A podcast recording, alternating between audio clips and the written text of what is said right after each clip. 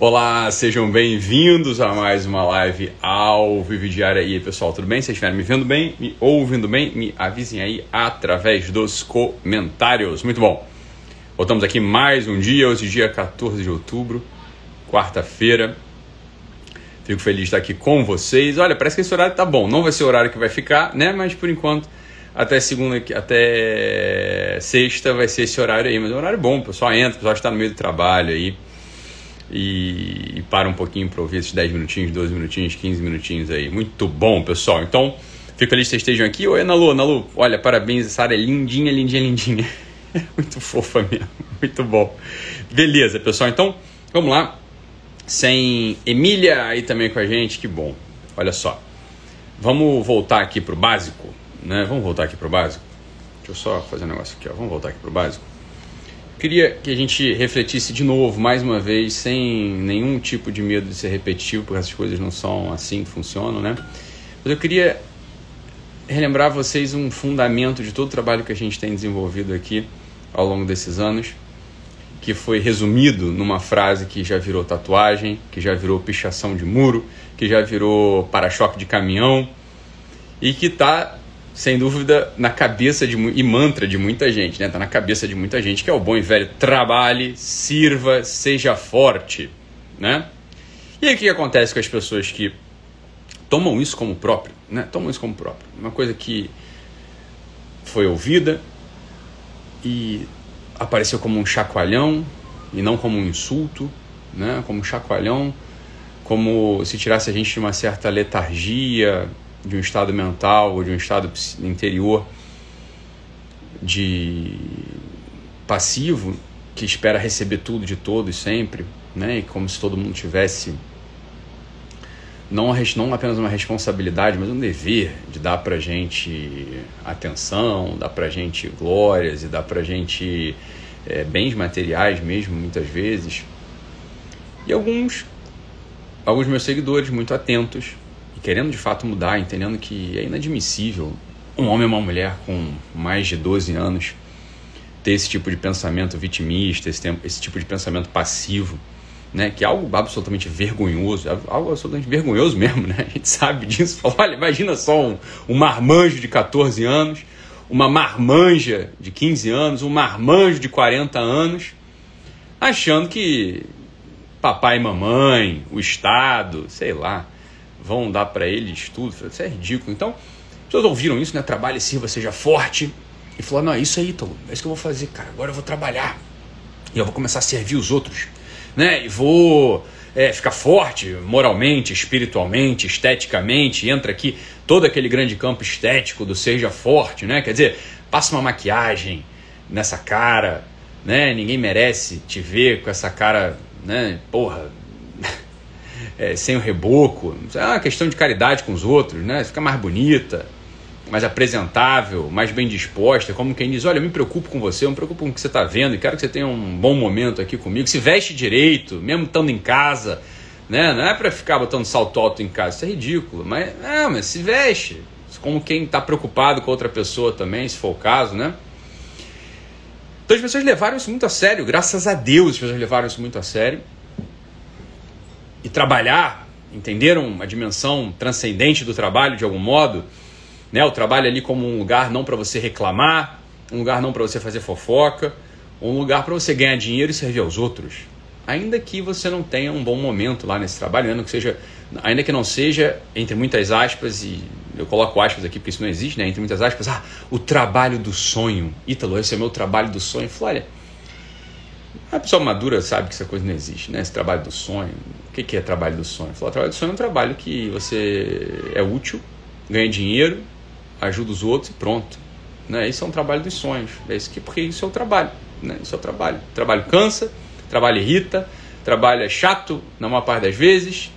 E o que você está querendo? Né? Você quer o quê? Que o trabalho seja um parque de diversões? Você quer que o trabalho seja um sonho? No qual você descansa balançando numa rede, tomando água de coco, olha, isso não existe, não é trabalho. Isso absolutamente não é trabalho. Então é sim. É trabalho sim, porque eu sou degustador de cerveja. E não há trabalho melhor do que esse, porque eu, além de me divertir muito, eu falei, olha, meu filho, isso aí, só, só quem não é um degustador de cerveja, degustador de vinho, acha que isso é divertido. Falei, imagina só, porra, tu tá É trabalho como outro qualquer, você tá bebendo com teus amigos. É óbvio que, é óbvio que até isso, até beber cerveja, até beber vinho, se tá dentro do contexto do trabalho, eu fico imaginando Gabriel Medina, né, surfista, uma coisa é ele pegar onda, né? Uma coisa é ele pegar onda com 14, 15 anos, porra, divertido com os amigos lá na praia, não sei o que. Outra coisa é o cara, porra, maior pressão do caramba, ter que entrar no mar mesmo quando não quer, quando tá lesionado, mar frio pra burro, brigou com a namorada anteontem, sabe? Mas tem que entrar, porque é campeonato. Pronto. Aí ele entra porque é o trabalho dele, porra. Só uma pessoa muito louca, né? Vai achar que o trabalho, um trabalho, esse trabalho do sonho, não, eu queria ter o trabalho do Gabriel Medina, queria ficar pegando onda o dia inteiro, eu queria ter o trabalho do, sei lá, do Cristiano Ronaldo, ficar jogando bola. Você não pode estar tá brincando, você nunca parou para pensar minimamente o que é o trabalho. E aí, a pessoa realmente. Vocês entenderam isso? Claro, o trabalho não é isso tudo, Ítalo. O trabalho não é essa, isso tudo. Esse, esse, esse campo de ilusão esse tudo fantasioso que eu tinha na cabeça, porque eu ouvi um pessoal aí bem intencionado, até mas fraco demais, falando sobre o propósito, sobre descobrir o propósito, sobre saber o porquê. Eu falei, olha, eu já estou te contando qual é o porquê, você não tem que descobrir nada. O porquê é ganhar dinheiro e ser útil. Pronto, acabou. Isso é o porquê do trabalho. Vai lá, levanta e vai fazer isso, tá? Ah, então eu não ganho dinheiro desse meu trabalho. Bem, você não está trabalhando bem, então muda de trabalho. Pronto, é simples assim. Né? É simples assim. Pronto, não tem, não tem mistério. E aí, acontece com você algo. Ah, pode acontecer com você algo terrível que eu recebo, na verdade, com alguma frequência aqui. E não sou só eu que recebo, olha, isso aí está previsto já, né? Isso aí está previsto há muitos milênios. Há muitos milênios. Você se torna o equivalente a um doutor da lei que joga sobre os outros fardos pesados que vós mesmos não tocais. O que, eu quero dizer com isso? Eu estou falando para você, se você acompanhou meus stories ontem, você leu uma moça que certamente é uma pessoa muito boa, né? E falando assim: olha, Ítalo, não sei mais o que fazer porque eu falo, falo, falo e meu pai, minha mãe, meu irmão não mudam. Eu não aguento mais. Eu falo com eles e eu falei: olha, você também não muda, Flor. Você continua sendo aquela pessoa insuportável que joga sobre os outros fardos pesados que eles mesmos, que você mesmo não pode tocar, você mesmo não toca. Porque vocês se esqueceram da última frase, desse mantra repetido já há alguns anos por mim. Não é trabalhe, sirva e seja forte simplesmente. É trabalhe, sirva, seja forte e não encha o saco. Não encha o saco como quem reconhece que, ainda que se trabalhe, sirva, alguém forte trabalhe, sirva com constância, esse sujeito, ele sempre vai se lembrar que o que ele precisa desejar não são os cumprimentos nas praças e os lugares de honra. Esse seria o crime e a corrupção e a tua queda.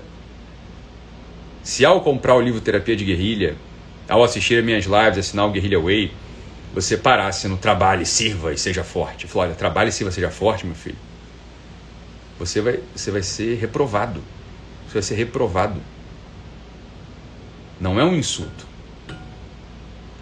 E aí você que está aí fala assim, mas assim você me ofende. Porque eu sou uma pessoa agora, eu tenho te seguido e, e sou uma pessoa mais honrada, mais digna, trabalhador. Assim também, assim você também me ofende, Ítalo. Olha, eu não estou te ofendendo. Eu não estou te insultando. Francamente falando, eu nem te conheço. Eu te amo e eu quero que você de fato esteja instalado na realidade do modo mais conveniente para tua felicidade, para a salvação da tua alma. É isso que eu quero.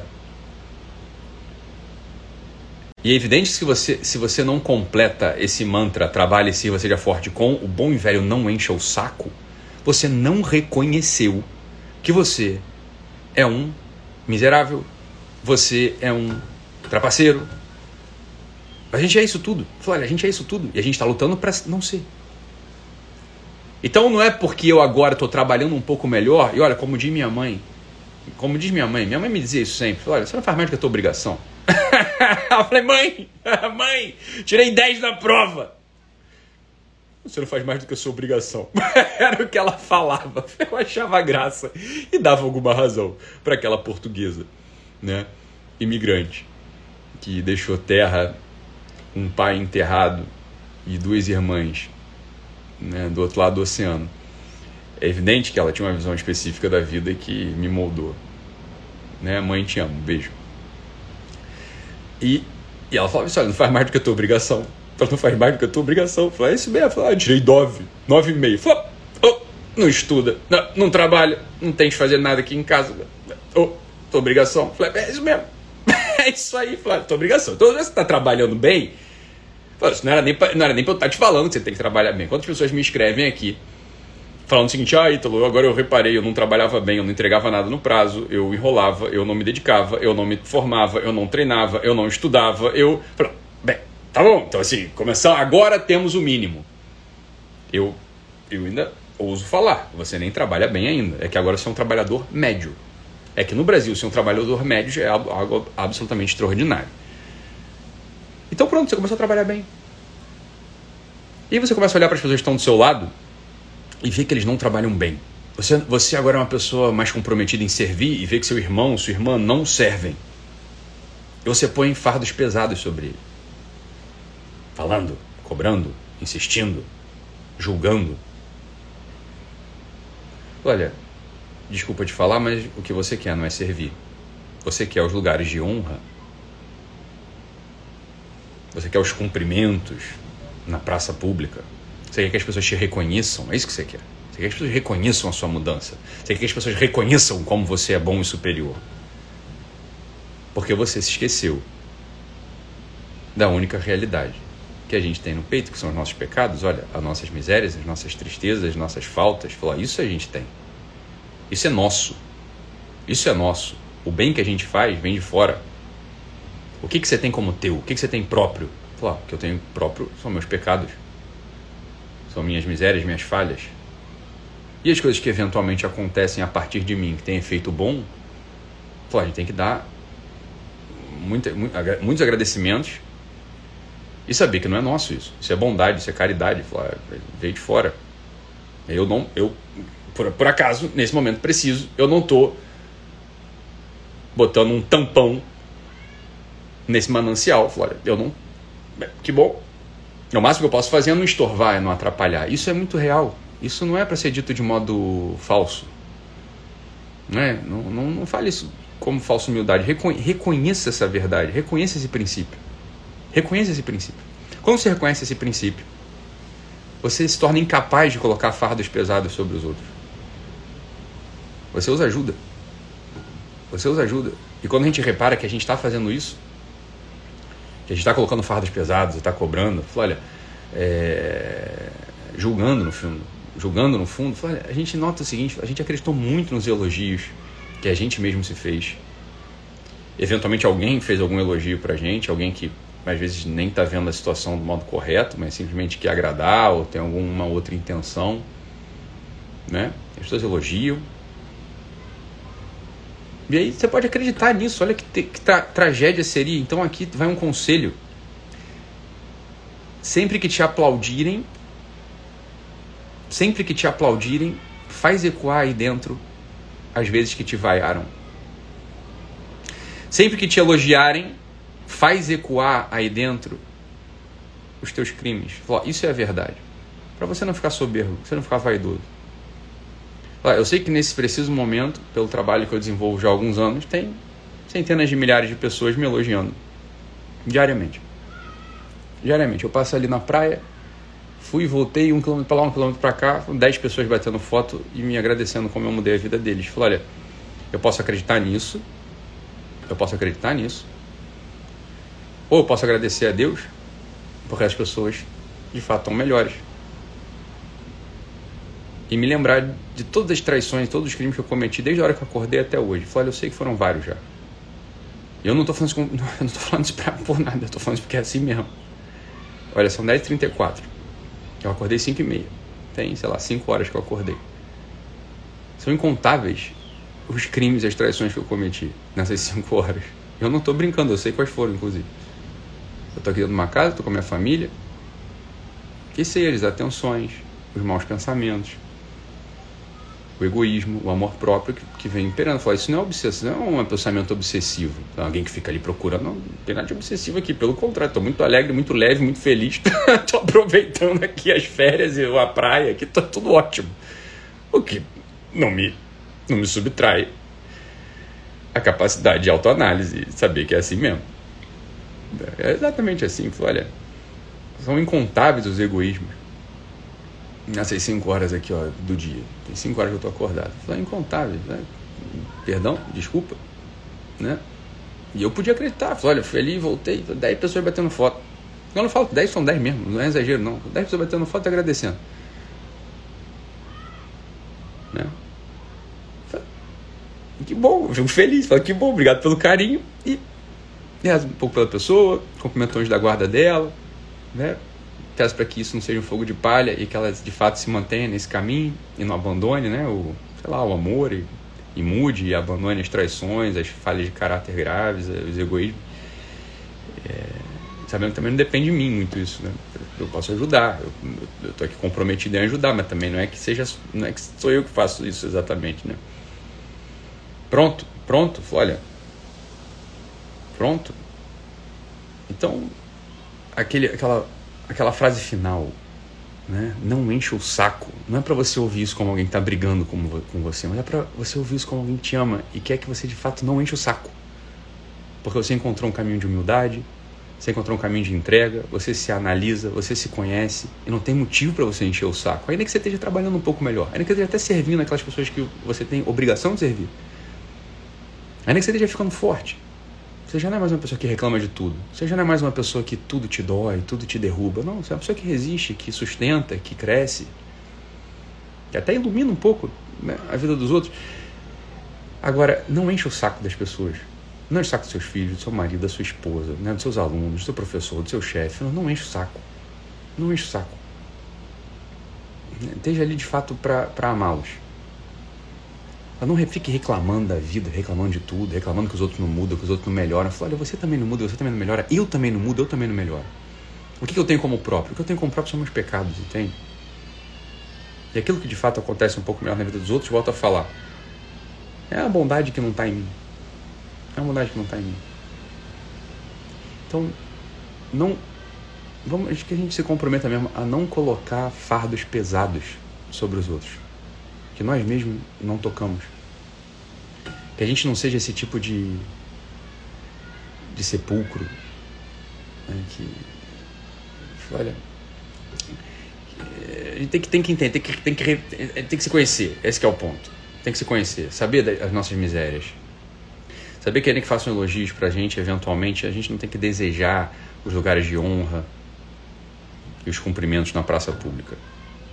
Assim, de algum modo, de algum modo, a gente vai se tornando um pouco mais humano um pouco mais instalado na realidade e alguém um pouco mais útil e que atrapalha menos a vida do outro. Então, não encha o saco. Fique com Deus, um abraço e até amanhã. Tchau, tchau.